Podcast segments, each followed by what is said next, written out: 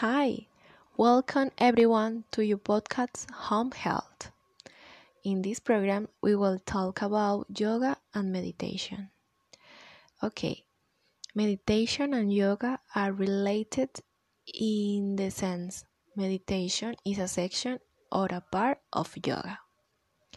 Mm, yoga is a way of life that aims to remove obstacles and suffering from life to attain the highest spiritual goals, samadhi, or self realizations or union with higher consequences. All throughout, meditation can be used between the practice of yoga. Meditation does not involve movement. On the contrary, it is a total moment of stillness. Practicing yoga and meditation can help you reduce stress and improve sleep. However, remember to find a good instruction because it could become a dangerous game.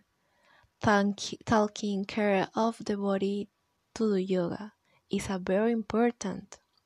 Finally, remember, if you practice yoga constantly, you will be prevent mental illness. If you practice meditation, you will reduce stress. Since by meditating, you send messages positive to your brain is very important.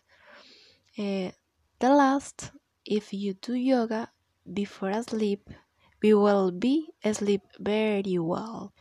Okay, thank you goodbye see you next the next program uh, take care